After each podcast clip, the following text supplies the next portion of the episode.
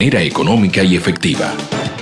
Anúnciate con nosotros. Escríbenos a nuestro correo electrónico losociosradiord@gmail.com y sé parte de la familia de los socios radio por la 86.net. Suena bien. El Internet es el futuro de la comunicación. La radio, el medio de mayor difusión a nivel mundial. Cuando fusionas ambas tecnologías, obtienes el medio perfecto para hacer llegar un mensaje a miles de personas en todos los puntos geográficos de manera económica y efectiva. Anúnciate con nosotros. Escríbenos a nuestro correo electrónico losociosradiord@gmail.com y sé parte de la familia de los socios radio por la 86.net. Suena bien. Ya inicia el programa más entretenido de la radio interactiva virtual por internet. Los socios radio.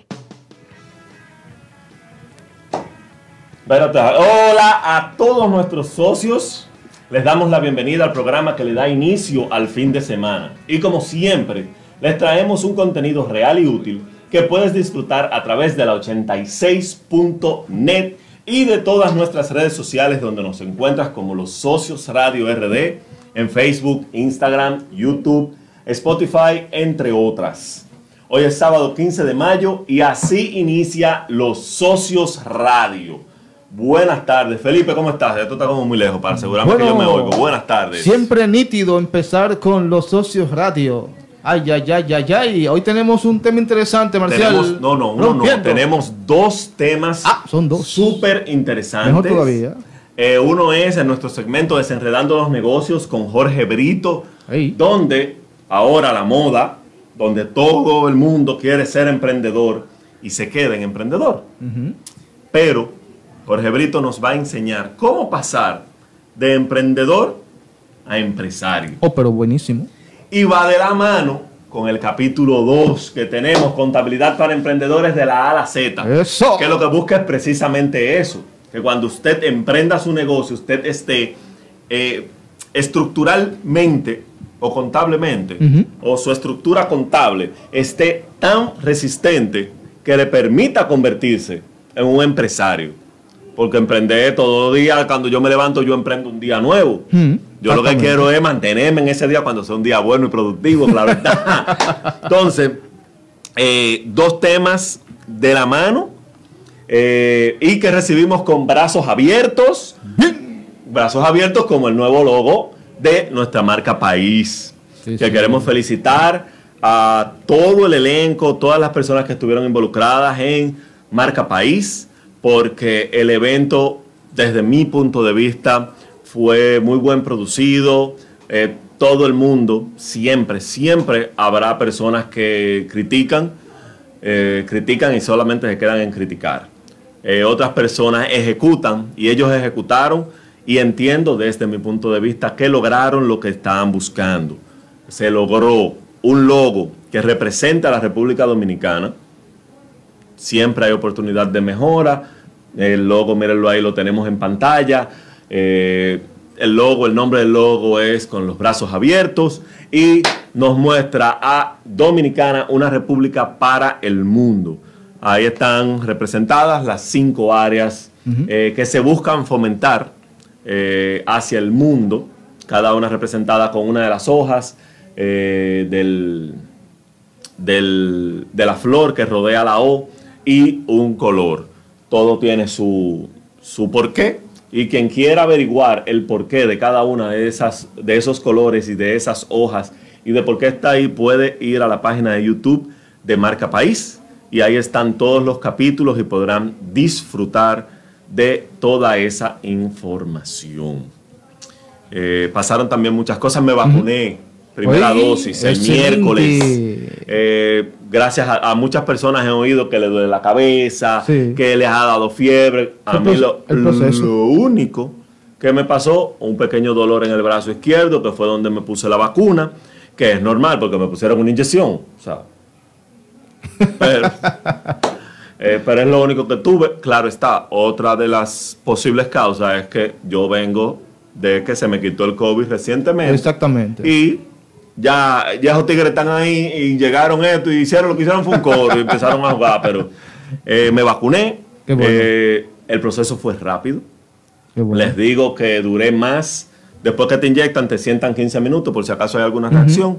Y yo duré más en esos 15 minutos que desde el momento que yo llegué hasta el momento que me pusieron la Ah, pero mira inyección. qué bien. Y cuando llegué, habían unas 30 personas antes que yo. O sea, fue algo rápido, organizado y limpio. Todo, todo bien, todo cómodo. Eh, muchas noticias han pasado. eh, cárcel eh, para Sí. los corales. show con, con, Hay tres con tutum- influencias. hay tres tutumpotes que cayeron hace poco del gobierno pasado. Es- no, eso, a eso es que, no, no, a eso no fue que cayeron. Le pusieron una demanda. Ay, Dios mío. Entonces vamos ahora, vamos a ver en qué para eso. Pero eso es más un show Marcial, pero mediático. di que 25 pesos por galones, esa gente tomaban guardado y sumó todo ese dinero. Estoy hablando de Ramón Montalvo. Sí, eso es, mío, pero eso es, eso es menudo para los chicles. Eh, entonces, eh, vamos a empezar inmediatamente con la sustancia, porque ya el agua está hirviendo. Ahora vamos a empezar a echarle la sustancia a este caldo. Adelante. Y empezamos con, ay, pero espérate, yo no estoy viendo el video, porque si yo no veo el video, yo no sé quién me escribe y quién no. dele para allá. Entonces déjame, me voy a poder aquí para que hagan sus preguntas, tanto por Facebook o por Instagram, para nuestro invitado. Y eh, míralo ahí, espérate. Muy bien. Ahora sí, ya estoy viendo sus mensajes, lo pueden mandar por acá para poder eh, extender sus preguntas a nuestro invitado que ya está con nosotros es Jorge Troncoso, de Troncoso Castillo y Asociados. Y pueden encontrarlo en las redes sociales como arroba exactly business. Ey, me lo aprendí, ¿viste? Ya, no lo ya, leí, ya. no lo leí, me lo aprendí. Jorge es asesor eh, financiero, eh, especializado en contabilidad, eh, contador público autorizado de la República Dominicana.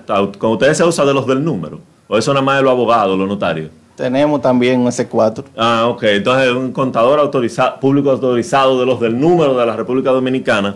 Y viene a continuar, déjenme voltear aquí, donde, aquí, déjenme voltear eh, para que puedan ver bien a Jorge. Y a subirlo a Zoom aquí para que lo vean. Ahí lo estamos viendo, muy bien. Eh, no, espérate, al revés. Ahí. Entonces, Jorge, la semana. Primero, ¿cómo estás? ¿Cómo estuvo tu semana? Muy ajetreada, mucho trabajo, muchas Ay, cosas qué en el bueno, trabajo. esas son las semanas buenas. Soy positivo, claro. Claro. La semana concluye con uno cobrando hoy 15. Es como debe ser, bien. Muchos van a disfrutar, yo de aquí me voy a seguir trabajando. Bueno, yo espero que por lo menos te dé tiempo a una cervecita hoy para refrescar los ánimos. La semana pasada hablamos de que usted tiene una idea de un negocio, se inventa un nombre Lo registro. y arranca por y lo registra. Correcto. Después que está registrado en ONAPI, arranca para Cámara de, Cuen- de comercio, Comercio. Cámara de Comercio, y registra Formaliza su su empresa. empresa. Y después que esté con su nombre en ONAPI y con su registro mercantil, arranca para la DGI A buscar su RNC. a buscar su RNC. Ya tengo esas tres cosas. Gastamos ahí más o menos 12 mil pesos, según tú dijiste la semana pasada. Más Promedio, o menos. un promedio. Más o menos 12 mil pesos. Sin Y contar la gasolina. Sin contar la gasolina y el tiempo. Y no hemos hecho un peso, no hemos vendido nada. Correcto. Vamos entonces ahora. ¿Qué hago después que ya yo tengo RNC? Perfecto. Después que tú tienes tu registro nacional del contribuyente. Hice, hice el resumen bien, ¿verdad? Sí, está Ey, un- un perfecto. estudiante aventajado. Tú estás adelantado a los tiempos. Bien. Lo único que hicimos todos los pasos de forma manual.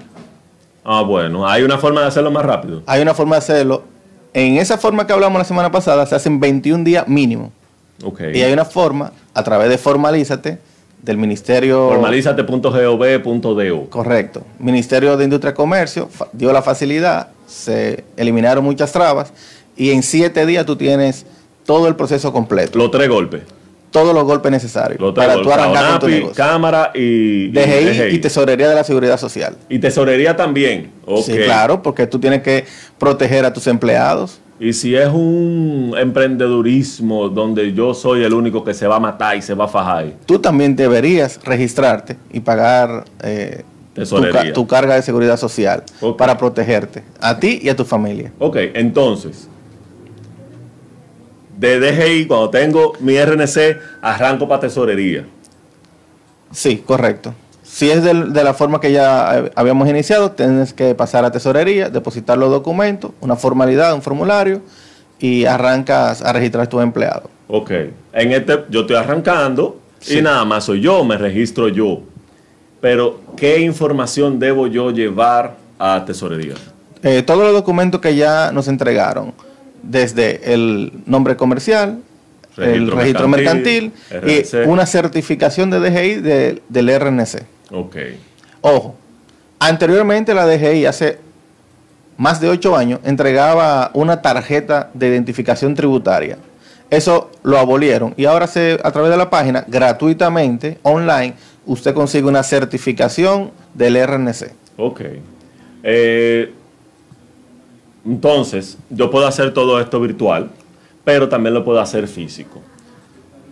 Ya vimos la parte física la semana pasada. Una, pero una pregunta, una- o sea, ahí en la parte de la TSS me- de tesorería me confundí un poco. Yo registro mi empresa en tesorería. Sí, aunque no tengas Ah, debe no. hacer el proceso de registro. Ok. ¿Qué me cuesta eso? Cero pesos. Cero pesos con cero centavos. Cero pesos. Ok. ¿Qué beneficio me da a mí como emprendedor el registrarme en tesorería? O sea, ya yo sé que en ONAPI me da el La beneficio- garantía de tu nombre. La garantía de mi nombre. Registro mercantil es que puedo, eh, eh, o sea, Legalmente, legalmente existo. Y en eh, DGI ya legalmente puedo cobrarle a cualquiera y Correcto. pagarle a cualquiera. Sí. Ahora, en tesorería, ¿qué, ¿para qué? ¿Para qué? Es para registrar los empleados con sus sueldos. De la misma manera que se registran, tienen una carga social. La empresa cubre una parte y el empleado otra. Tanto de seguro familiar de salud, fondo de pensiones y un seguro de accidentes laborales. Ok, entonces, en este emprendedurismo, que voy a estar yo solo, yo cuando empiezo decido que yo voy a ganar 15 mil pesos, por decir algo, por decir Sí. un número. Y yo voy y me registro allá, pero yo todavía no he vendido nada, ¿eh? Desde el día 1 que empieza la empresa, debería tener un empleado registrado, Que sí. en este caso eres tú. Yo. Y hay una tradición eh, de anterior que decía, no, tú no tienes que registrar ningún empleado hasta los tres meses, porque a los tres meses que tú lo fijas. Eso no es cierto. A partir del día uno que tú contratas, por ejemplo, un chofer que te lleve y te traiga la mercancía, desde el primer día antes de que salga tú lo registras. Porque eso te va a garantizar que si tiene un accidente, ya tiene cobertura. Una pregunta que le he oído personas que le ha pasado. Hay personas que le pagan servicios a una persona, un taxista, y le tienen tanta confianza que eso es constantemente. El taxista, por la razón que sea, tiene un accidente y ha demandado a las empresas porque decía, no, yo era empleado de ellos. Eso la, ahí entramos en un tema de, legal, ¿no? legal no del. Ministerio de Trabajo. eh, eh, es, es la institución. Tema para abogados es ese. Es un tema de abogado, se mezcla un poco con la parte eh, que estamos tratando también, porque puede suceder que tú como emprendedor tengas la misma situación. Que tú contrates un delivery, eh, un motoconcho que está en la esquina y tú decidas, ok, pana, llévame eso de aquí a aquí. ¿Cuánto es? Tanto. Y tú lo uses constantemente, como las tiendas virtuales que hay ahora mismo, que hay bastantes ahora mismo. Y ese, de, ese motor, ese de- motoconcho, delivery, decide demandarte porque él tuvo un accidente y como era empleado tuyo, hay una relación, pero es de manera independiente. Ok, un él es un contratista. Sería un contratista. Ok. Todavía no he vendido un peso. Tengo, ¿qué tiempo dura el proceso de tesorería? Dos días. Ok. 48 horas te llega un correo con tu clave. Ok, entonces ya yo tengo 23, 24 días, calendario. Esa es la Eh, manera tradicional. re- re- tratando de resolver, pagando cuartos sin cobrar un chele y sin poder, eh, pro- sin poder vender, porque legalmente hablando, eh, yo podría vender, pero después eso me podría representar un problema. Muy bien, ya tengo tesorería. ¿Cuál es el próximo paso? El próximo paso es buscar el local, instalarte, solicitar la de alta de los comprobantes fiscales para tú emitir legalmente facturas y ya inicia el negocio. Ok. Papelería, membrete, siempre legaliz, todo de- en el orden legal. Toda tu papelería tiene que tener el RNC y el domicilio de tu, de tu negocio.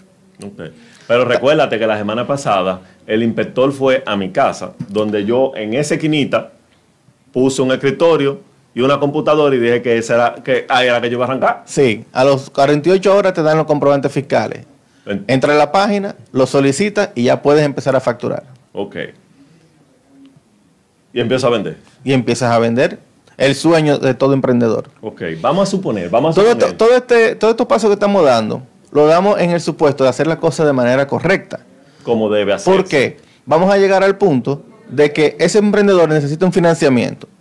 Sí, claro. Si tú pusiste tu puesto de empanada y no registraste nada, no hay forma de que consigas un financiamiento a través de las instituciones bancarias. Si lo hiciste formalmente y pusiste el mismo puesto de empanada, el banco tiene una base para decir si tú eres un emprendedor, estás clasificado dentro de este rango de empresa, en este caso sería una microempresa, tus ventas Una son mime. son eh, micro, pequeña y mediana empresa las que estamos abarcando en el ambiente de pymes. La- las micro son de 1 a 10 empleados y hasta 8 millones de ventas anuales. Ok. La micro, eh, la pequeña, entonces son de 11 a 50 empleados y hasta 54 millones. Pero dijiste I, no O. Entiéndase que si yo tengo dos empleados, pero por suerte vendí 22 millones, Te sale de la clasificación. o sea, ya dejo de ser micro, paso a, Pasa a la siguiente. a mediana. A mediana. Ok. En la mediana son de 50. No, a pequeña, paso a pequeña. de micro, pequeña y mediana empresa. Exacto.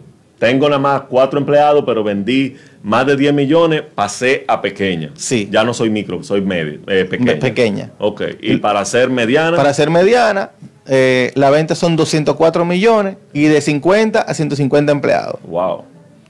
Esas son las clasificaciones que están establecidas en el Ministerio de Industria y Comercio. Eso ayuda con todas las recientes reformas para tú participar, por ejemplo, de licitaciones del Estado, que hay renglones específicos para ese tipo de empresas, pequeñas. No para los monstruos, para las grandes empresas, sino para pequeñas hay renglones de ventas. Vamos a suponer, a fines de, de matemática simple, que empezamos el proceso el primero de mayo. ¿Sí? ONAPI, Cámara, DGI, TSS. Y empecé a vender. Los últimos cinco días de mayo, pero empecé a vender. Y qué sé yo. Y obviamente a comprar. Y vamos a ver el puesto de empanada. Compré, qué sé yo, 10 mil pesos en insumos. Eh, olla, eh, estufa, El tanque de gas. tanque de gas, eh, un letrerito, lo que sea. Y arranqué. Y llegó el primero de junio. ¿Qué pasa?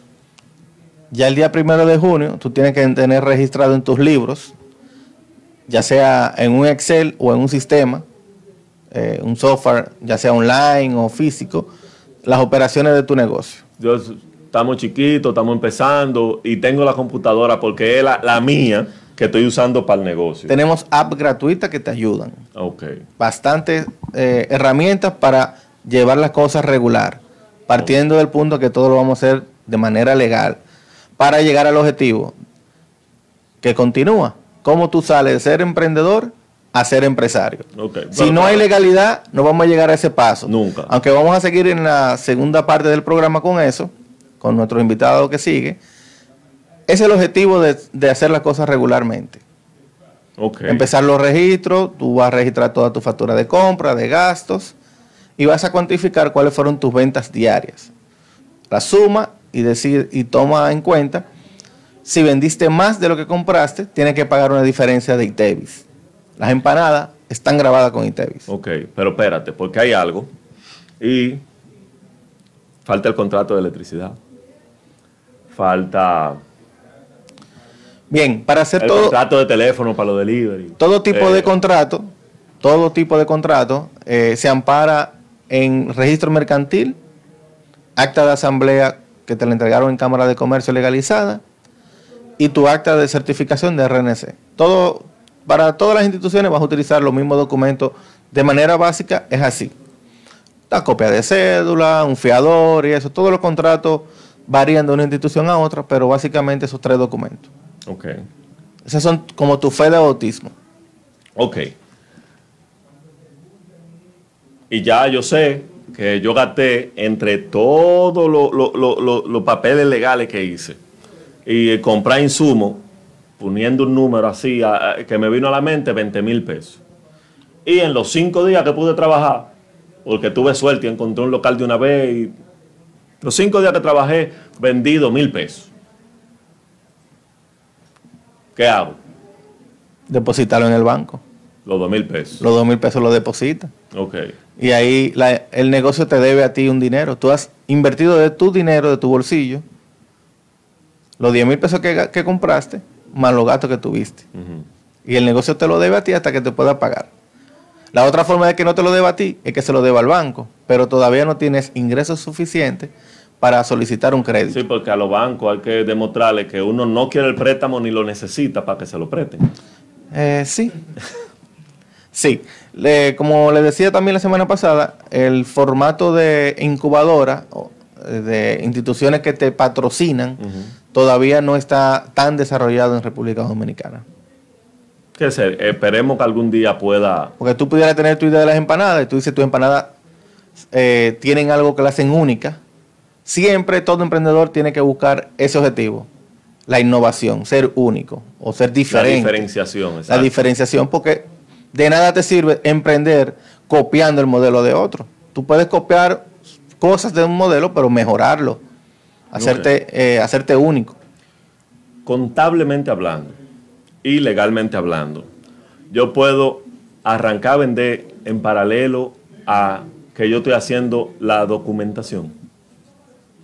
Entiéndase. La formalización. Exacto. Ya eso- Quiero hacer, quiero poner mi puesto de empanada. Se me ocurrió el día primero de mayo. Y ese mismo día yo arranqué y busqué una estufa, busqué un tanque de gas, compré todo, empecé a freír, empecé a vender Correcto. y empecé también el proceso de, de legalización. La mayoría del emprendedurismo arrancan de esa manera. ¿Qué problemas me puede causar eso? Los problemas, eh, Contables y legales. bueno, que tú no tienes una realidad legal de qué fue lo que tú iniciaste, si no hiciste los registros correctos. Ok. O sea, al- al final del mes de mayo tú vas a decir, ok, ¿cuánto es del negocio y cuánto es mío? Se te va a hacer difícil calcularlo, porque tiene una mezcla, estás eh, 20 días con informal y 10 días formal. Ok. Muchas veces se hace difícil porque tú vas, no, lo normal es que vas a coger fiado a crédito muchas veces de la mercancía. Y al final el tipo te va a decir, págame. Y tú le vas a decir, dame factura de comprobante fiscal. No, tú no me la pediste. Sí, pero ya yo tengo RNC. No, pero ya te despaché eso. Y vienen los Sí, inconvenientes. porque el comprobante fiscal se, no es cuando tú pagas, es cuando tú compras.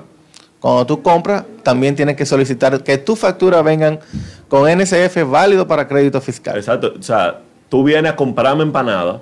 Y mira, yo quiero 100 empanadas. Y yo te la entregué ahora, te la vendí ahora, pero tú me pagaste el día 30. El comprobante fiscal sale con fecha de hoy, no con fecha del 30. Correcto, con la fecha de la entrega del, del bien o servicio. O de la solicitud. O de la solicitud en dado caso. Pero normalmente la formalidad es que con la entrega del bien o servicio hay una, eh, nace la obligación de entregar la factura con comprobante fiscal. Ok. Ojo, a los emprendedores que realizan ventas al Estado, tienen que estar claros de que esa factura tiene que ser entregada con la mercancía, para que le empiecen a correr los días de acuerdo a la- al contrato para cobrar eso entre los 60 y 90 días. Yo, en el mismo puesto de empanada, quiero venderle al Estado. ¿Qué debo hacer? Ahí hay otro proceso y es registrarse en el portal de compras. Compra y Estado. contrataciones. Compra y contrataciones del Estado. En ese portal, si ya está formalizado, tienes todos los documentos, Si no estoy formalizado, ni entro. puedes entrar eh, como persona física. qué tengo que hacer. Pero Como persona física, pero igual te van a pedir registro mercantil y una como formalidad. persona física también tengo que formalizarme. O sea, si no estoy formalizado, entre a Sí. buscar la información de qué necesita, pero Qué bueno que tocaste el punto, porque la semana pasada hubo una pregunta de que si esto que estamos hablando es para empresa o para persona física. Igualmente, para la persona física tienen que formalizar, tener todos sus documentos en regla si quieren dar el siguiente paso. Ok, Entonces yo, una pregunta que me surge. Yo como persona física, me registro en la TCS Sí, también puedes hacerlo. y a mí como persona física me van a descontar. No, tú vas a pagar. O yo, bueno, yo voy a pagar. Tú mismo, porque son, es tu Pero dinero. espérate. Porque ahí yo estoy viendo un posible fraude. Y me explico. No, espérate, me explico. Eh, Vamos a pasar al tema de los tarjeteros. No sé si llegamos a ese punto. Ok. Pero No, pues yo, yo estoy desempleado. yo a la derecha. yo estoy desempleado. Sí. Pero yo tengo un familiar que todos los meses me manda 150, 200 dólares. Entonces yo voy y me registro en la TCS y digo que mi sueldo es el sueldo mínimo. Y voy a pagar, qué sé yo, más o menos un 7%, lo que, no que, más, menos. La carga para el sueldo mínimo es alrededor del 18%. Está bien, pero como quiera, el 18% de 12 mil pesos es como 2 mil y pico de pesos. Y con 2 mil y pico de pesos yo voy a tener seguro médico básico, Sí, claro. seguro de riesgos laborales, cualquier vaina que me pase fue, una- fue- yo estaba llevando un, vaina del trabajo. Correcto. Entonces, por ahí, las personas no podrían hacer una- un fraude. Sale más barato sacar seguro en Senasa. No pagas. Ok, está bien. El tema del fraude, sí. ah, anteriormente, y se detectaron muchos eh, eventos de esa naturaleza, eh, la tesorería tuvo que aplicar mecanismos para eso, porque habían individuos que registraban nóminas en sectores pobres, cobrándole un seguro médico a, a- a la gente del barrio. Pero no eran empleados, simplemente para tener el seguro médico, ellos lo registraban a través de esa empresa. Tenían una ARS informal. Exacto, yo el Estado me cobra, por decir un número, qué sé yo, me cobra 3 mil pesos, yo te cobro a ti 3 mil 500 y tú tienes seguro. Correcto. Anteriormente, eh, al inicio, no había un mínimo, no había una seguridad de que el mínimo obligatorio para tú poner un empleado era un número, de acuerdo a tu clasificación empresarial, que es muy importante. Porque basado en eso, te ponen clasificar en, los, en las tres escalas de sueldo mínimo que existen. Entonces, tú podías registrar a alguien con 3 mil pesos de sueldo. Tú pagabas 400 de seguridad social y tú le cobrabas al individuo 800 de, de seguro médico. Tienes su seguro médico. Claro. Tanto eh, en el caso de esposos casados con tres hijos, cinco personas con 500 pesos Está bueno. para quebrar el Seguro Nacional de Salud. Está bueno. Bueno. Eso sucedía anteriormente. Ya con mecanismos de fiscalización y demás, la tesorería ya ha eliminado esa práctica. Qué bien. Yo siento que son muchas cosas. Y ya, o sea, un emprendedor que esté enfocado en su negocio, ya yo siento que la parte de la contabilidad se le está poniendo difícil. Porque tiene que estar pendiente de que empleado, de que tengo que pagar aquí, tengo que pagar allá. Los proveedores, los clientes, el banco, los empleados, el seguro de los empleados, todo eso hay que cuidarlo. Me está yendo bien con la empanada. Y Excelente. compré otra olla. Ponme dos completa a esta hora. Con huevo. Compré otra olla y contraté a alguien para que, mira, yo soy el que tengo el, el cosa de- del el truco del sazón, pero de pacha. Fríe. No, no. Yo preparo y frío y la pongo ahí, tú de pacha y cobra.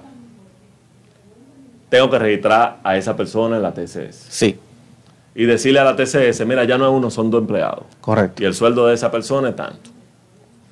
¿Qué pasa si yo lo que te digo a ti, mira, yo no te puedo pagar un sueldo, pero de cada empanada que se venda son 10 pesos, tuyo? Al- ese es su sueldo. Está bien, pero, Al final tú tienes que registrar cuánta empanada por cuánto 10 pesos. pero todo la- todos los meses él va a tener un sueldo diferente. Eso es permitido. Pero tú me dijiste que en la TCS, cuando yo lo registro, tengo que decir el sueldo de tanto. Cada mes tú ha- haces una novedad y se actualiza el sueldo por cada mes. Ok. Cada mes. ¿Qué yo tengo que hacer cada mes para mantener mi negocio? El diaño ya. Ah, son la vaina. De, cuando uno está hablando así de cosas eh, eh, eh, que a uno le interesan, uno no se da cuenta del tiempo y uno le pone un mensaje, mira, ya yo... Y entonces ahora es que veo la hora. Bueno, cada mes para tú hacer tus operaciones No, son muchos ser- pasos, muchos Ahí pasos. empezamos el capítulo 3. Ya estamos... Desde el día formalmente- 1 hasta el 20, cada paso, de manera formal. Ok, estamos neciando desde el 1 hasta el 20, todos los meses. Además tenemos 10 días de descanso mensuales. 10 días para vender y cobrar. Ok. Entonces, eh, ya estamos totalmente formales, estamos, tenemos nuestro empleado registrado, nuestros empleados están cubiertos por la seguridad social, estamos registrados en el Estado, tenemos cuenta bancaria, tenemos contrato en todos los sitios, gracias a que nos formalizamos tanto en ONAPI, en Cámara de Cuentas y en DGI. ¿Estamos correctos? Sí. Ok, entonces, esto fue eh, Contabilidad para Emprendedores de la A a la Z, capítulo 2. Venimos con el capítulo 3, con las responsabilidades que debemos asumir mes tras mes a partir de que empezamos a formalizarnos, porque Sí. aunque no vendamos, tenemos que realizar todos esos pasos que vamos a dar. Sí, correcto. Ok. Entonces, el capítulo 3 no va a ser la semana que viene, porque tenemos unos compromisos más grandes que, que esto aquí y ustedes saben que la familia va primero. Entonces, Jorge tiene un compromiso familiar pautado desde hace 15 años y no puede faltar, porque la hija lo mata. Entonces, felicidades para tu hija desde ahora. Eh, gracias por la información. Y regresamos el sábado, hoy estamos a 15, ma- sábado 29. 29, 30. 29. 29. El sábado- Día de las Madres es el 30. Ok, entonces el sábado 29, pre-Día de las Madres, regresamos con Jorge para empezar a darle eh, ya sustancia a lo que realmente debe, hacen los contadores mes tras mes. Porque lo- como vimos, esto, estos primeros pasos para formalizarte lo puedes hacer casi todos de manera virtual y sencillamente empiezas a vender. Pero ahora ya estamos vendiendo, estamos formales, ahora tenemos que cumplir con esa formalidad y con la legalidad. ¿Es correcto?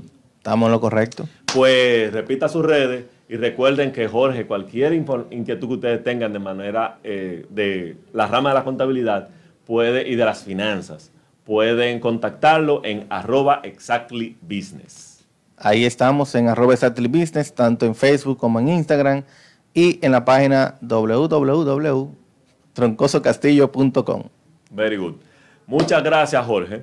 Eh, ya está conectado Jorge Brito para el segmento Desenredando los Negocios.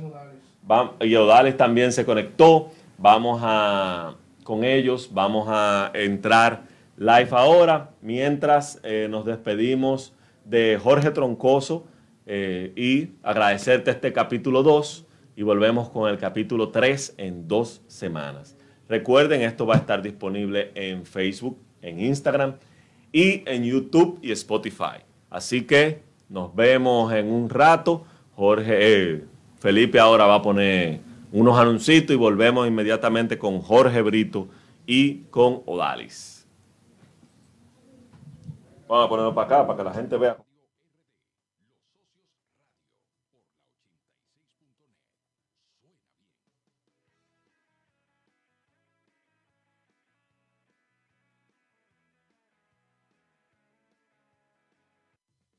Todos los sábados, de 1 a 2 de la tarde, Marcial Lamarche se apodera de la cabina de la 86.net con el programa Los Socios Radio, llevándote información variada, amigable y real, de manera entretenida, con segmentos sobre salud, negocios, vinos, cultura y mucho más. Conecta cada sábado, de 1 a 2 de la tarde, por la 86.net y síguenos en las redes sociales, arroba Los Socios Radio RD. Los Socios Radio, por la 86.net. Suena bien. Estás escuchando Los Socios Radio por la 86.net. Suena bien. Estamos de regreso con los socios radio.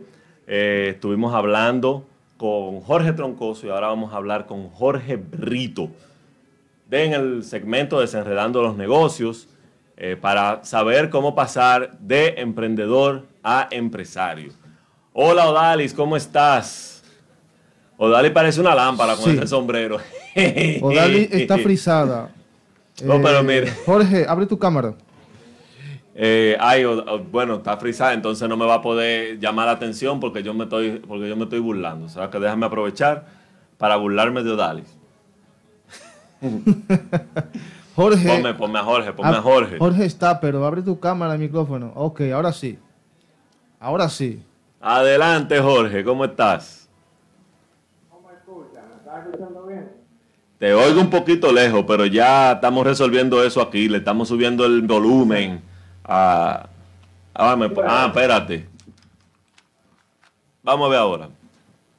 ¿Me escuchando lejos? no, te oigo bien. Adelante. Odalis, ¿cómo estás? Muy bien, muy bien. ¿Y ustedes? Gracias a Dios. Bien, bien. ¿Cómo estuvo tu, semana? Súper interesante. Cargada de mucho trabajo. Mm, eso es bueno. Hay personas que no pueden eh, eh, alegrarse por el trabajo. Jorge, eh, estamos un poquito tarde y no quiero, o sea, me interesa mucho que puedas expandir este tema. Eh, ¿Cómo cruzar de emprendedor a empresario? que estaba desplayado con otro joven y dije, bueno, no, pues, ¿qué pasa? No, pues es que tú sabes, cuando eh, los temas son interesantes, uno no, no está atento al reloj. Eso sí, esto es una realidad tema interesante y cuando aporta tanto, uno como que... De hecho, a ti te pasó porque vi que tú estabas grabando un podcast y ustedes se corrieron. Ah, pues, es, eh, eh, es, que yo le, ah. tengo un seguimiento de cerca. El ojo puesto. Le tengo un seguimiento de cerca. Y está, hablando por una comunidad de, de, emprendedores que son como 150 mil en YouTube. Entonces, cada vez cinco cinco episodios con ellos para su comunidad y sí, como los temas eran buenos, eran de, de 40 minutos y ahí aparece un podcast de una hora y algo. Pero mientras aporte, yo digo, bueno, vamos a dejarlo así. Bien. Jorge, ¿qué es un emprendedor? Mira, un emprendedor es alguien que desarrolla negocios, alguien que siempre está desarrollando un nuevo negocio, alguien que siempre está innovando a nivel de, mira, voy a crear este negocio, voy a formar esto, quiero, quiero, ya como uno dice al, propio verbo ya conjugado, quiero emprender en tal cosa. Y esto es importante. Entonces, sé que tal vez me voy a preguntar, y te la robo, que es un empresario, entonces un empresario es quien lleva el negocio al siguiente nivel y lo mantiene. Ya el negocio no es nuevo, ya el negocio tiene 3, 4, 5 años ya el empresario es quien lo lleva al próximo nivel y lo posiciona. Y ya se convierte en una empresa, deja de ser un emprendimiento. ¿Qué quieres de eso?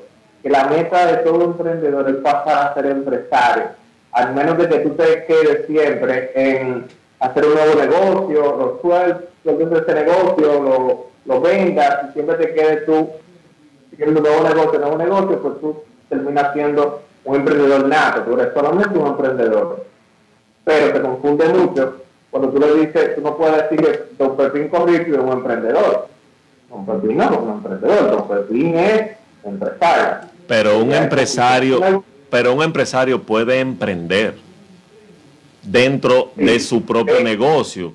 Y no sé, déjame tratar de poner un ejemplo. Ya Cliente RD no es un emprendimiento, ya Cliente RD es un negocio. Pero si tú eh, amplías la gama de los ofrecimientos de cliente RD, eso se puede, esa parte se puede considerar un emprendimiento. Eh, es un desarrollo del negocio. No es un emprendimiento, porque ya, ya el negocio está eh, rindiendo frutos y está maduro. Entonces tú lo que estás es desarrollándolo para que siga creciendo. Realmente, tú estás abriendo nuevas líneas de negocio. Emprendedor es el que desde cero construye un negocio. Desde cero. O sea que, cierto, que ciertas personas que, que tienen una familia eh, pudiente, que dicen que son emprendedores, no son emprendedores, pero no están desde cero. No, ellos, ellos, ellos tienen un hobby. Ok. Muy bien. Ok, entonces, somos emprendedores. Mira, Dali, que está eh, eh, metiéndole mucho, mucho esfuerzo a su emprendimiento y ya, ¿verdad? Ya tiene bueno, te- la pandemia tiene un año y pico, o sea que ya Odali está casi, casi pegada del año, porque ella empezó, Sí. ella empezó eh, eh, fuertemente en la pandemia, entonces ya ella tiene más o menos el año, está pegadita del año. ¿Qué ella tiene que hacer para decir, no, esto no es un emprendimiento, esto ya va camino a un negocio? Eh, me dicen acá que Jorge casi no se escucha por Instagram, o sea que es la bocina aquí adentro para que el, mic- el celular la pueda coger. Ah, Entonces, Jorge, ¿qué tiene que hacer Odalis? Mira, lo primero que tienes que hacer, Dari, es reinvertir en el negocio. Esto es muy importante. Cuando uno es un emprendedor, y esto lo he repetido mucho, pero para mí es la base, uno a veces se emociona por, por las ganancias eh, que uno tiene. Uno cree que ese dinero es el, el- dinero nuestro. Uno cree que ese dinero es ya ganancia y tú te lo puedes comer ese dinero o lo puedes despilfarrar. Pero es muy importante para tú evolucionar y pasar al nivel de empresario que tú reinviertas en el negocio. Porque como tú decías, que tú, como, como tú me comentabas, no, que abrir nuevas ventanas de negocio en clientes por ejemplo, eso no se puede abrir si no hay una reinversión. Eso no se puede abrir si yo no agarro y el dinero que va entrando a la empresa lo voy poniendo como capital y también una porción de ese dinero poniéndola para reinvertir en el mismo negocio, porque eso lo que va a hacer es que el negocio llegue al siguiente nivel. Y todo, la redundancia, todo negocio tiene un momento en que si tú no reinviertes, te quedas estancado y pierdes el siguiente, que es muy importante. Un ejemplo, para ponerte rápido. Imaginemos que tú tienes un emprendimiento de de envío, no, no, de, de vender eh, artículos tecnológicos. Imagínate que tú estás vendiendo artículos tecnológicos. ¿Qué pasa? Que tú, tú tienes un año y algo, dos años, y ya el volumen de personas que tú tienes de pedido y tú con tres delivery no te es abasto, ya tú te posicionaste por entregar, imaginémonos que tú entregabas al mediodía, tú hacías un pedido y mediodía el cliente lo tenía, pero cuando ya tú tienes tanto pedido, se te, se te abruma y tres delivery no pueden entregar y cumplir que el tiempo que el cliente tiene establecido. En ese momento tú tienes que hacer agarrar y reinvertir dinero, en vez de tres delivery, por un ejemplo, tú pones seis delivery, y en vez de entonces tú tener un solo número de WhatsApp, tú pones varios números, contratas más personas, y fíjate que ya tu emprendimiento está tomando una dirección de empresa y se está posicionando. Pero si tú no lo haces, ¿qué va a pasar? Que todos esos clientes que se acostumbraron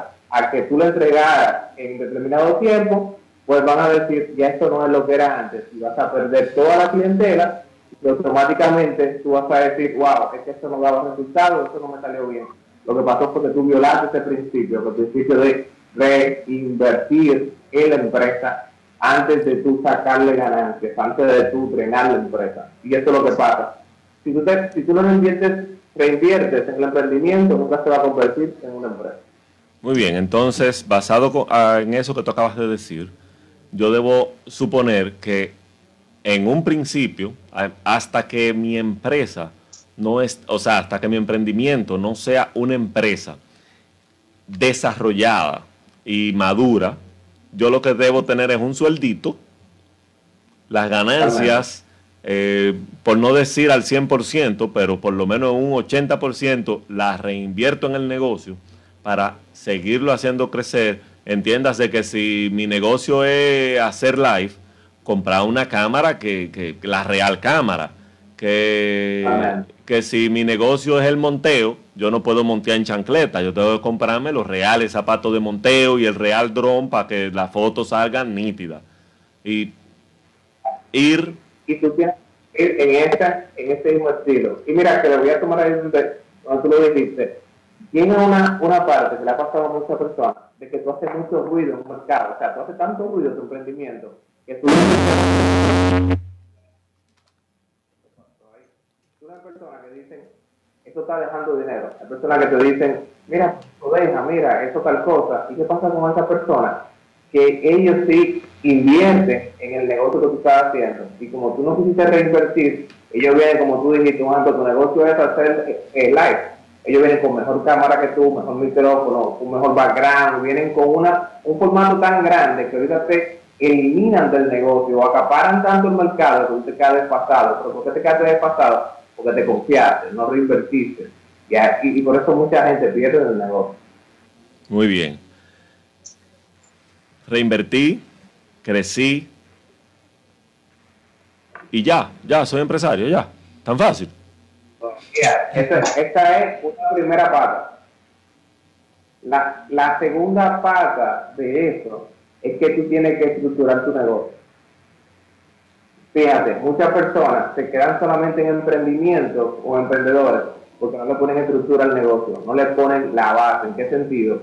Tú inicias con un negocio, tú inicias muy, como uno dice, muy empírico, tú con lo que sea, vas... Súper informal. Hay gente súper informal, no tan legal, no, no es tan legal, no tiene nada legalizado, eh, todo la nota, no hay nada computarizado, por ejemplo hay procesos, pero tú tienes que saber que para tú llevar tu emprendimiento a nivel de empresa tienes que tener un proceso para cada cosa.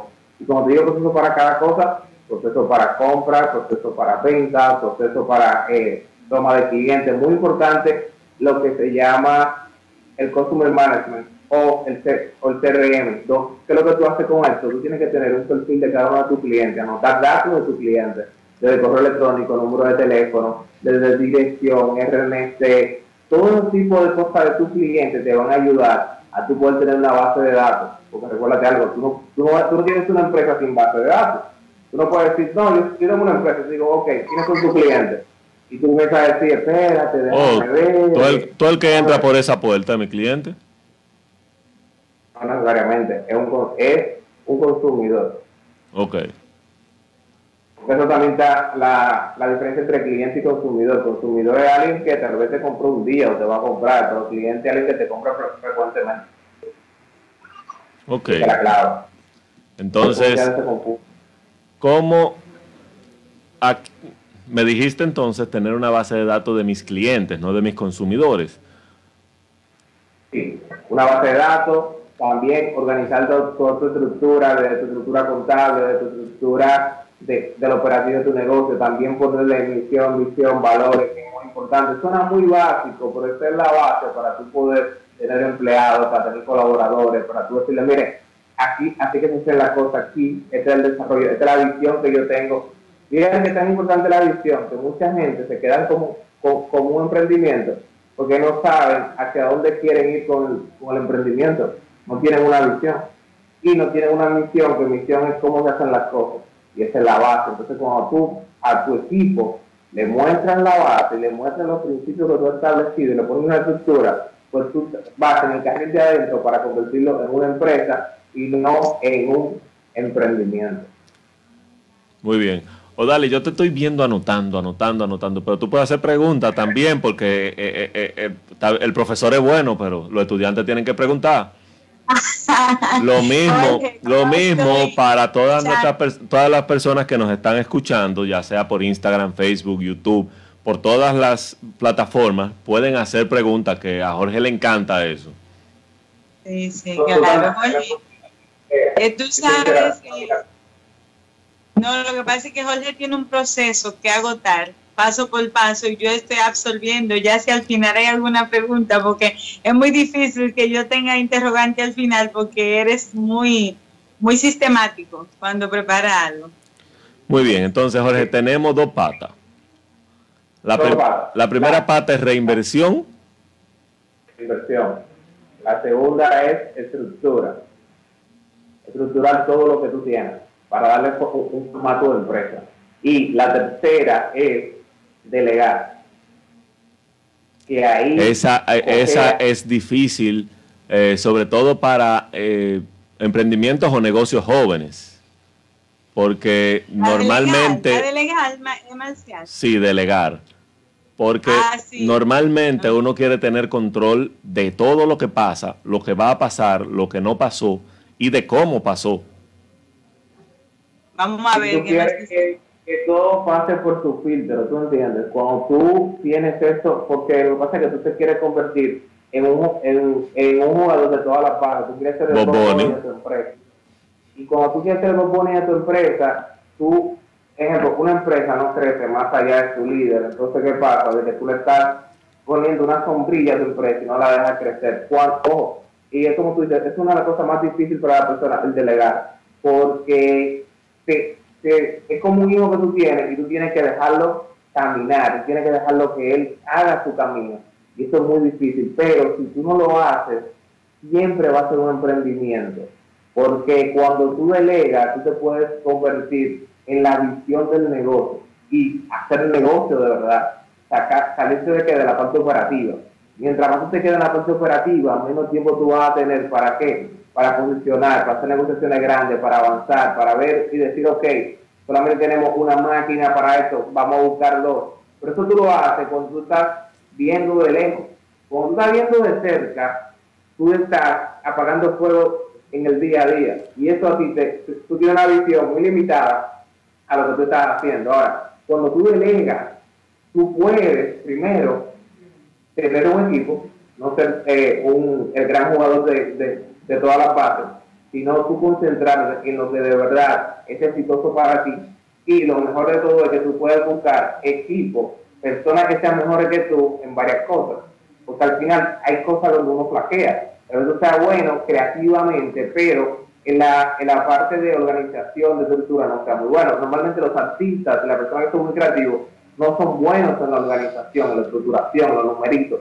Tú tienes que delegar en alguien que sea muy bueno en los numeritos para que entonces tú le puedas dar la, que es la estructura de, negocio, de empresa, y puedas subir al siguiente nivel. Muchos emprendimientos se quedan rezagados en emprendimientos porque es un jugador de todas las bases y no hay una, y no se delega.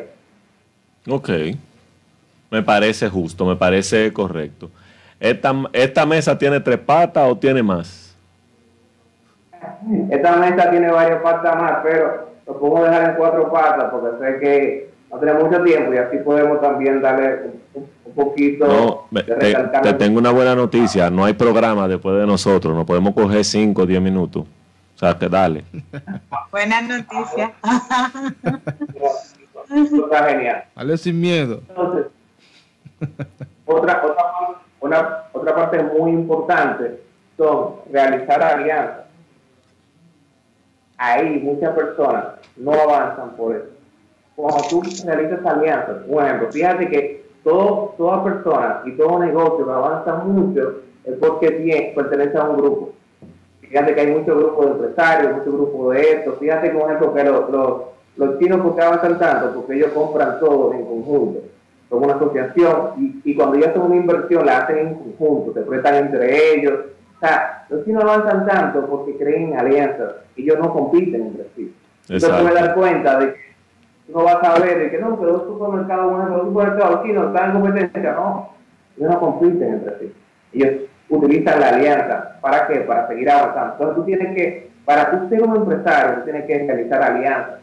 Tú no puedes ser un jugador que esté dándole golpe a todo el mundo, porque entonces te lo van a dar a ti. Y ahí es que mucha gente también tiene ese talón de Aquiles, de que no, no tienen aliados. Tú tienes que comenzar a buscar aliados de tu mismo sector, aunque suene contraproducente, aunque suene de que no es competencia, sino es que juntos son más. Y Yo te voy a poner- Yo te voy a poner un ejemplo, y es que acá en la plataforma de la 86.net y extra 86.net, los, eh, los productores nos vivimos llamando. Eh, mira, tú tuviste un invitado que habló tal cosa, consígueme el teléfono porque yo quiero tener un tema similar. Eh, y Sí. nos vivimos pasando números, teléfonos eh, y, o- y contactos, porque hay temas que, ¿verdad?, nos interesan. Por ejemplo, eh, nosotros vamos a tener un invitado para el mes que viene que va a hablar de bolsas de valores, y fue porque yo lo vi en las redes de otro de los programas de acá, y es un tema que yo lo encuentro que es bien chévere, y vamos a, a ver para todas las personas que quieran eh, invertir en el mercado de valores. Entonces, así, o sea, es una especie de, de alianza que tenemos. totalmente. Esto es lo, lo, más importante. Cuando tienes alianzas, tú, tú ves que tu empresa se abre, se abre puertas, o sea, tu empresa abre camino y tu empresa sigue evolucionando. Si no lo haces, pues vas a sucumbir. Todo lo Muy bien. Eh, delegar y hacer alianzas. Eh, delegar. Si no delegas, si no delegas, no vas a tener el tiempo para pensar en alianzas, ni con quién aliarte. Wow, sí. Y si te, y si, y si logras, y si logras aliarte, no vas a tener tiempo para hacer más nada, porque la alianza te va a traer otras responsabilidades que si no delegas, no vas a poder con todo.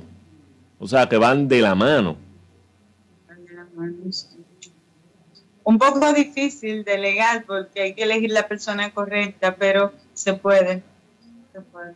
Y hay una última pata para, dejarlo ahí, para poder hablar de, de un resumen de todo. Hay una última pata que es más de mentalidad, que es cuidarse del miedo al éxito. ¿Del miedo al? Oh, excelente. Muchas personas, aunque suene raro, no, no llevan, no llegan al nivel de empresario porque le temen al éxito. Ellos mismos se sabotean. Ellos mismos sabotean su. Fíjate que hay eh, emprendedores que tú lo ves que van muy bien, muy bien, y de repente tú dices, ¿y por qué no tomar esta decisión? ¿Y por qué no avanzar? ¿Y por qué no hiciste esto? Y están totalmente de y, y te quedan ahí en lo mismo, en el, en el mismo momento tú dices, hey, pero ¿y esta decisión? Dices, no, es que, espérate, se va a salir de la mano. Atención, atención, atención, nuestra coach Karina Valenzuela del segmento Cambia el Chip queremos un programa de autosabotaje. Así que vaya vayas preparándolo, licenciada, porque lo queremos. Ya sabemos que para la semana que viene posiblemente no, pero el mes que viene queremos que nos hablen del autosabotaje. Perdón, perdón Jorge, porque si no lo decía se me olvidaba. Pero es así el miedo al éxito hace que muchas personas se queden en ese círculo vicioso, hace que muchas personas no avancen en el negocio, no hagan la inversión que tienen que hacer, no den el paso. Fíjate que todas estas cuatro patas que hablamos no se dan si tú tienes miedo al éxito. Y, tú y cuando hablo del éxito también me refiero al conformismo. No podemos ser conformistas. Pero, pero, son cosas, pero son cosas diferentes. Miedo al éxito, al éxito y conformismo son cosas diferentes. Porque yo puedo tener éxito, pero llegué a mi techo. Poniendo el ejemplo que tú pusiste, llegué a mi techo y me conformé ahí. Estoy siendo exitoso, pero me conformé. Si yo hago lo que tú dices, reinvierto, me alío, eh, eh, delego y demás, ese techo se mueve y yo puedo seguir teniendo más éxito pero me conformé aquí. Ahora, lo contrario es miedo al éxito, a que no, yo no voy a invertir más porque, porque no, yo no voy a invertir más. Eh, yo puedo tener más, yo quiero, yo quiero ser más exitoso, pero no, yo no voy a invertir más. Fíjate algo que el éxito se va renovando. El éxito no, no es estático. Yo tengo un caso donde desde fuera, porque no conozco la realidad de ese negocio, pero yo entiendo que el éxito de ese negocio lo llevó al fracaso. Era un restaurante donde ellos iniciaron pequeños, tenían como cinco mesas solamente, pero la comida, la calidad de la comida y el precio eran fantásticos. Y vivía lleno, pero repleto alquilaron el local de al lado para poner más mesas, pero no pensaron en la cocina. Los dos locales llenos, pero la cocina no podía dar abasto para todos los clientes. Empezaron las quejas de la, tardanza y por quererlo hacer rápido la calidad cayó un poco. el cliente invirtió y amplió la cocina. Pero amplió demasiado. Entonces ahora tenía cocina de más y espacio de menos. Volvió a ampliar y amplió tanto que el local se veía vacío. Aunque hubiera la misma cantidad de gente, se veía vacío. Y tú sabes que cuando tú vas a un restaurante y lo ves vacío, tú dices, mmm. Ahora, cuando tú pasas por el frente de un restaurante y tú lo ves lleno y gente haciendo fila, tú dices, no, pero lo que venden ahí es bueno. Y tú en cualquier oportunidad entras para ver qué es lo que es. Y ese negocio cayó. Entonces, eso, ¿cómo yo mido cuándo es suficiente o cuánto es suficiente? Fíjate algo, que, y, ahí te voy a poner el ejemplo de un ejemplo de, de Andrés Carnes, pero Andrés Carnes eh, no el de aquí, sino el de, Colombia. De Colombia. ¿Entiendes? Que ellos tienen dos locales, pero el, el principal es enorme, te digo un sentido, y siempre va creciendo, pero ¿qué pasa con ellos? Que ellos han mantenido la misma experiencia y yo he sabido cuándo inyectar al negocio. Eso pasó en ese restaurante. Llegó el momento de inyectar y no lo hicieron en el tiempo adecuado. Y cuando lo quisieron hacer, no lo hicieron de manera estratégica. Por un ejemplo, tú, estratégicamente, ¿qué tú tienes que hacer primero? Tú vas por la cocina, que es la base de todo. Y también hay que ver si ellos le dieron entrenamiento y para garantizar el mismo proceso y la misma calidad en la cocina para poder delegar. Y en base a eso, porque recuerda que algo, el restaurante tiene, tiene algo que, que, tú no lo puedes quitar, que es lo siguiente. Si tú me decepcionas a mí como comenzar de tu restaurante, yo a todos mis conocidos te les voy a decir que ellos no son lo que eran antes. Mm. Es lo que me pasó. Y es muy raro el caso de personas que regresan a un restaurante que lo decepcionaron. Eso es muy raro porque tú, el restaurante pierde los clientes rápido. ¿En qué sentido? Por ejemplo, tú estás acostumbrado a cierto plato y te lo entregan como tú estás acostumbrado, tú puedes darle una oportunidad. Sí. Pero hasta que lo hacen, tú no regresas. ¿Y qué pasó con ellos? Pasó eso, que al ellos no hacer la inversión adecuada a tiempo y estratégica, perdieron muchos clientes. Y esos clientes no regresan. Si yo hubiesen hecho, un ejemplo, la inversión en la cocina, luego la inversión en más espacio, y, y, lo hubiesen hecho escalonadamente con un buen entrenamiento, esos clientes hubiesen aumentado en medida del espacio y siguen y siguen y siguen. Pero cuando tú cortas el ciclo, para tu, ejemplo, le pasó a Pollo Victorino. Para Pollo Victorina posicionarse a lo que era antes, ¿cómo lo va a hacer? ¿Tú entiendes? Aunque le han inyectado mucho capital ahora, pero no hay manera de que la persona lo, lo, lo regrese al mindset de la persona como una tradición, como era antes. ¿Tú entiendes? Y eso es lo que pasa. Por eso fue que le dije de reinventar, que cuando el negocio llega, tiene que estar muy pendiente del negocio. Cuando el negocio llega a un punto, viene de inversión obligatoria o pasa lo que pasó a ellos, pérdida de clientes. Y eso es muy, bueno, le puse el, el caso Pollo Victoria. Victoria llegó un, momento que tenía tantos clientes decepcionados que cuando regresaron la inversión de capital que lo compró una familia, no, no han podido regresar a lo que era antes. Aunque tienen clientes, ok, tienen clientes. Sí, tienen clientes, pero no es lo mismo. Llegó una época que aquí habían pollo victorina en todos sitios. Y muy bueno, pero empezó, em, empezaron primero con la calidad de caer. Y por ahí se fue todo. Empezó a decaer la calidad, empezó a decaer el trato de los clientes, el trato de los clientes, y si, cae la calidad y cae el trato del cliente, adivina que tú me estás a decir que son caros. Sí, claro. Es así. Entonces, este restaurante, este fue, este fue el talón de Aquiles de ellos.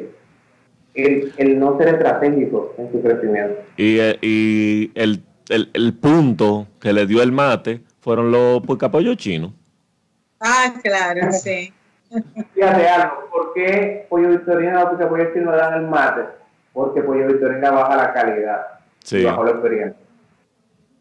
Te digo por qué, porque aún los picapollos chinos, uno no come los picapollos chinos a todo lugar. No, claro. Los picapollos chinos, uno o dos, que son sus favoritos. Aunque en los otros el precio sea barato, más barato, sí. pero hay uno o dos picapollos tú dices, esos son los buenos. No, y hay un par que están abiertos, que tú ves la cocina ahí atrás. Entonces tú, Sí. ves, tú ves que esa cocina está limpia y tú dices, sí, aquí yo como. Pero hay otro que, que tú entras y tú dices, mmm, allá. Ay, Dios. Mira, tú este, este tema, por eso no quise poner muchos puntos, como un tema bueno para eh, conversar y, y, y traer muchas historias. Fíjate de por qué el dueño, el Frías, creo que era el apellido, de, de Barra Payán, fíjate por qué él no quería tener sucursales. Porque él, a- hasta el último momento, ahora son los hijos. que Sí, son quieren los hijos. Pero hasta el último momento nunca quiso tener sucursales, porque él no quería que se perdiera la magia.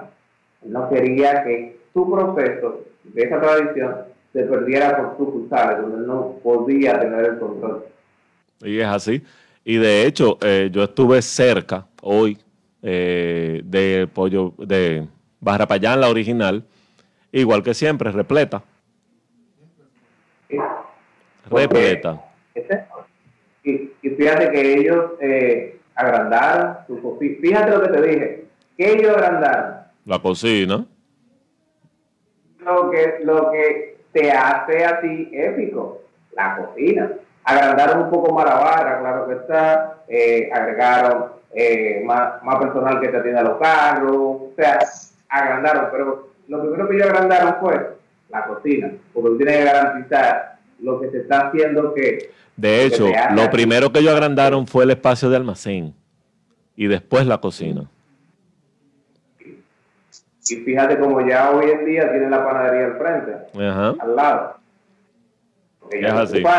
Fíjate que ellos invirtieron en la materia prima, en lo que le puede a ellos garantizar el proceso y la calidad de su producto. Porque fíjate como en otros restaurantes, ¿qué fue lo que hicieron primero? Ah, el espacio. No, tú tienes que invertir en tu cocina, porque tu cocina es lo que te hace a ti tener éxito. Y después que tu cocina sea la mejor, y tal vez tú agregas delivery, agregas ciertas cosas para esta producción, ya luego viene lo- eh, el siguiente paso. Si lo hace al revés, pues le pasa lo que hay. Muy bien. Emprendedor que nos escuchas, atiende a Jorge Brito, que es tu amigo, y te dice que para no quedarte siendo un emprendedor toda la vida, debes hacer los siguientes cinco eh, pasos para convertir tu emprendimiento en una empresa y tú pasar de emprendedor a empresario. Primero, Emma, como Dali estaba apuntando, la voy a meter al medio. Dali, primero, ¿qué es lo primero que hay que hacer? Reinvertir, reinvertir de lo que tú vas consiguiendo, agarras un 80% y lo reinviertes para poderte mantener estable y seguir creciendo. Hey, viste, estudiante buena esa. Hey. Wow, nítido. El segundo paso es Estructurar el negocio. Hay que estructurarlo, hay que tener un proceso, sea proceso de compra, registro de cara al cliente con todos sus datos, porque eh, debes saber en lo que estás, eh, qué, ti- qué tipo de negocio tiene y qué tu empresa ofrece. pero eh, y a quién te lo ofrece. mientras Odali lo decía, yo me di cuenta que una, un emprendimiento no estructurado no te permite tener vacaciones. De verdad. Porque si tú no estás ahí no funciona. Exactamente. Ahora, si tú tienes una buena estructura y está todo que, que, oye, es que hay que hacer A, B, C y D para que las cosas salgan bien. Y si todo el mundo hace A, B, C y D, yo no tengo que estar ahí. Es verdad. Todo. Tú te conviertes en un empresario, dejas de ser un emprendedor. Bien. El tercer Entonces, paso, delegar. delegar. El tercer paso es delegar. Me gustó mucho esto, Jorge. Y mira, Porque había una parte que yo, aunque sí estoy hace unos días eh, en eso, alguna persona, ¿verdad? Pidiéndole consejo y tratando de tener ayuda en algunas cosas porque no lo puedo hacer. Y me gustó mucho lo del tope. El negocio crece hasta el tope del líder, pero si yo tengo otras personas mirando que tienen el dominio de lo que yo no tengo, yo tengo dominio en un área, ellos tienen en otra, las cosas van a marchar sobre ruedas y hay un crecimiento exponencial, porque ya no depende solamente de mí. Correcto. Y obviamente, tú puedes delegar algo que está estructurado. Si Exacto. tú no tienes algo bien estructurado y lo delegas, la otra persona lo va a hacer como le dé la gana. Y no necesariamente lo va a hacer de la forma que necesita el negocio. Exacto. Claro está, es claro está, desde mi punto de vista hay que estar abierto a nuevas ideas y a nuevos métodos, pero si yo le digo a Jorge, mira, yo necesito que a partir de ahora tú te encargues de, de tal parte del programa, yo lo hago así, sigo estos pasos, uso estas herramientas y este es el resultado que busco, Jorge me puede entregar algo mejor de ahí, pero no me puede entregar menos de ahí porque ya está estructurado. Entonces, cuando Jorge me entregue algo mejor, yo le voy a decir, oh, Jorge, ¿cómo fue esto? Tal cosa. Y reestructuro la estructura para tener una mejor estructura. Excelente. La número cuatro es realizar alianzas. Esto está súper interesante, señores, porque es verdad, tú no puedes darle golpe a todo el mundo y creerte y echar para adelante sabiendo que otros están haciendo lo mismo que tú haces. De allá para acá viene golpe para ti también. En vez de ellos ser bondadosos contigo, te van a maltratar. Ahora, si tú buscas hacer alianzas, asociaciones, pertenecer a grupos más grandes que tú, tu negocio repunta tu empresa hacia otro nivel. Un Porque saludo. incluso ellos con, con buena voluntad, con buena voluntad te van a ofrecer alianza, tú le ofreces a ellos, ellos te ofrecen a ti conocimiento, experiencia y hasta medios. Un ganar, ganar. hacer cosas mejor. Con la parte ¿Verdad que, que- dijo Dalis de los golpes y demás, un saludo a Carlos Durán y Santiago Matías los foques. Continuamos. Ay, Dios. Ay, ay, ay. Un Eso está fueguillo. La número 5, cuidarse del miedo al éxito, señores. Miren, este libro que estoy leyendo ahora de John Maxwell habla de eso. Wow, increíble. El líder no se puede cuidar. Sí, pero ya que presentaste el libro, no lo presentaste tener- muy rápido, no, no- lo pudimos leer y ya dijiste quién es, pero di cuál es el título del libro porque queremos Ah, leerlo, ah, tú sabes que... Liderazgo de oro, liderazgo, principios de oro. Ok. También le llaman, también le llama 26 principios de oro, tiene dos nombres, dos versiones. Entonces, ¿qué es importante en esto que Jorge nos estaba diciendo, enseñando? Esto, es súper interesante, fíjate. El miedo al éxito, wow, cuando cree que entonces si hago esto, no voy a poder hacer lo otro. Y entonces, porque también muchas veces estamos llenos de prejuicios y de comentarios que escuchamos. Ah, no, porque el que crece, porque el que es líder, porque el que es rico se vuelve así, hace esto, lo otro. Y hay algo que te frena. Entonces tenemos miedo al éxito y hay que tener cuidado con eso porque la gente eh, se ve mucho en un negocio, por ejemplo. Si mi negocio está creciendo y yo me veo en este negocio y yo puedo conseguir estrategias para avanzar y no las aplico, me voy a quedar estático todo el tiempo. Y ese miedo me frena. Necesito entrar en el entrenamiento que dijo Marcial, que se lo pedimos a Karina.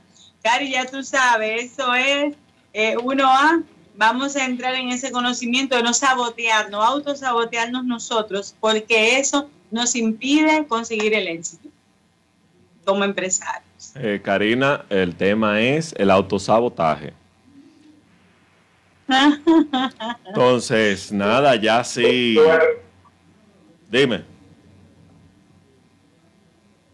Muy, muy buen resumen, ¿vieron? Sí.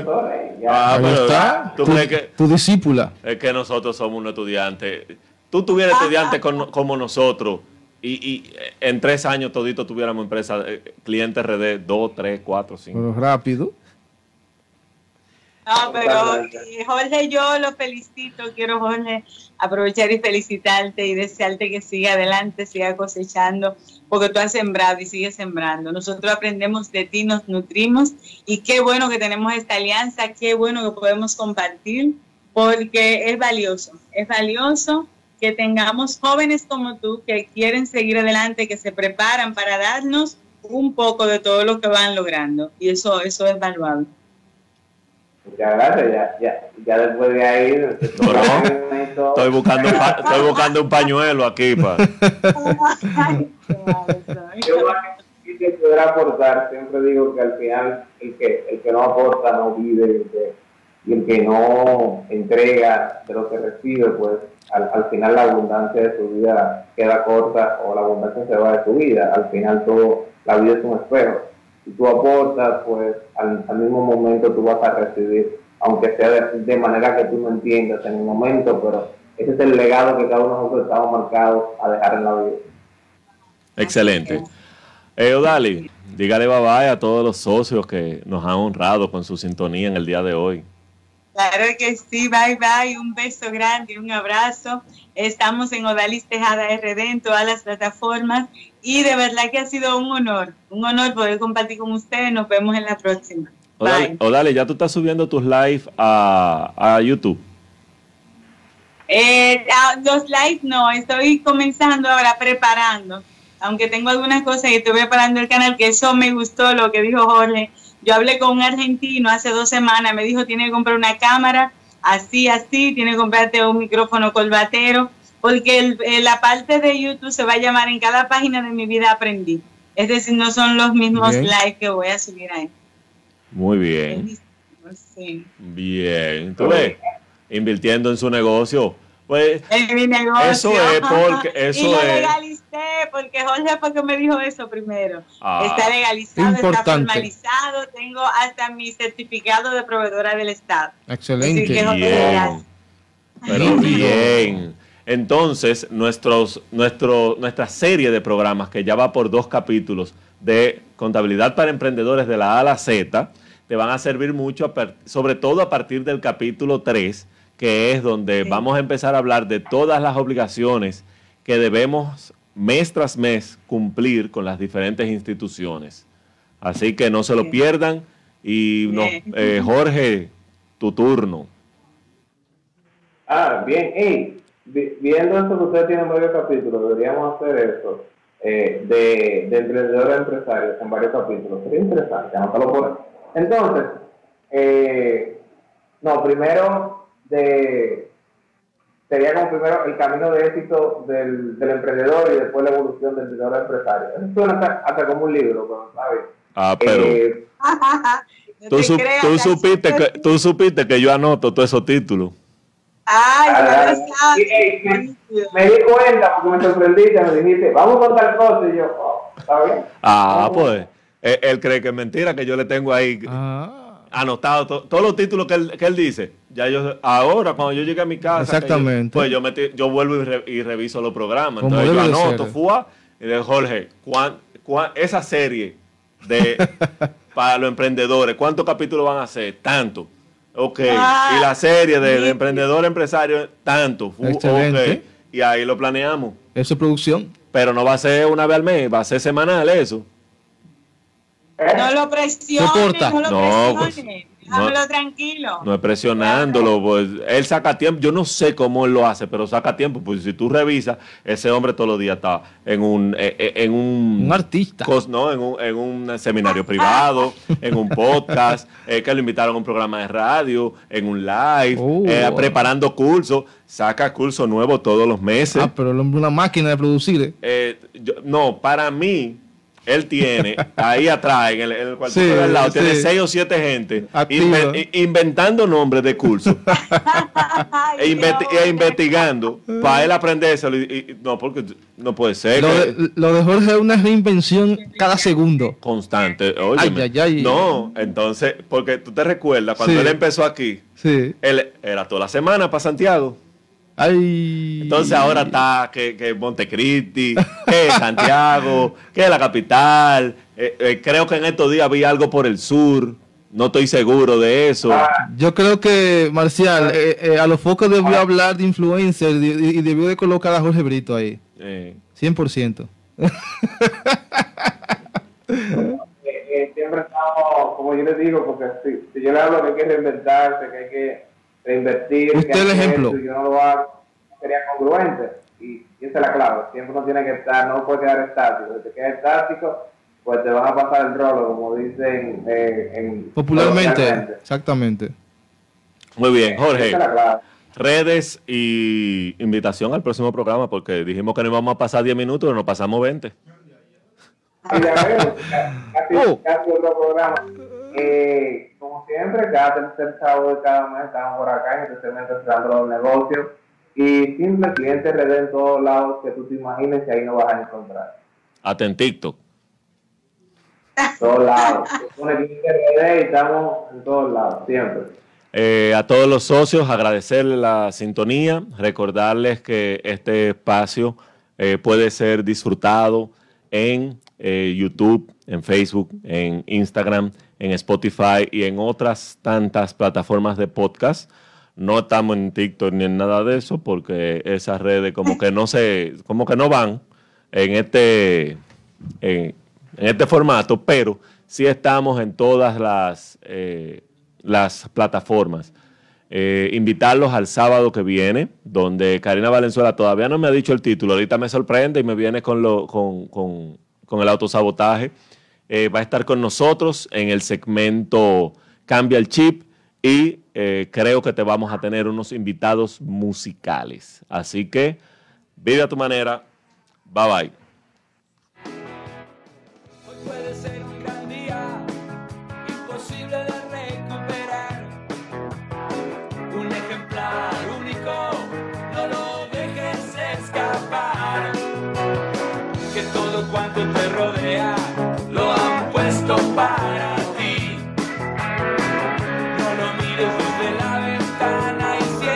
Y hasta aquí, Los Socios Radio. Te esperamos el próximo sábado.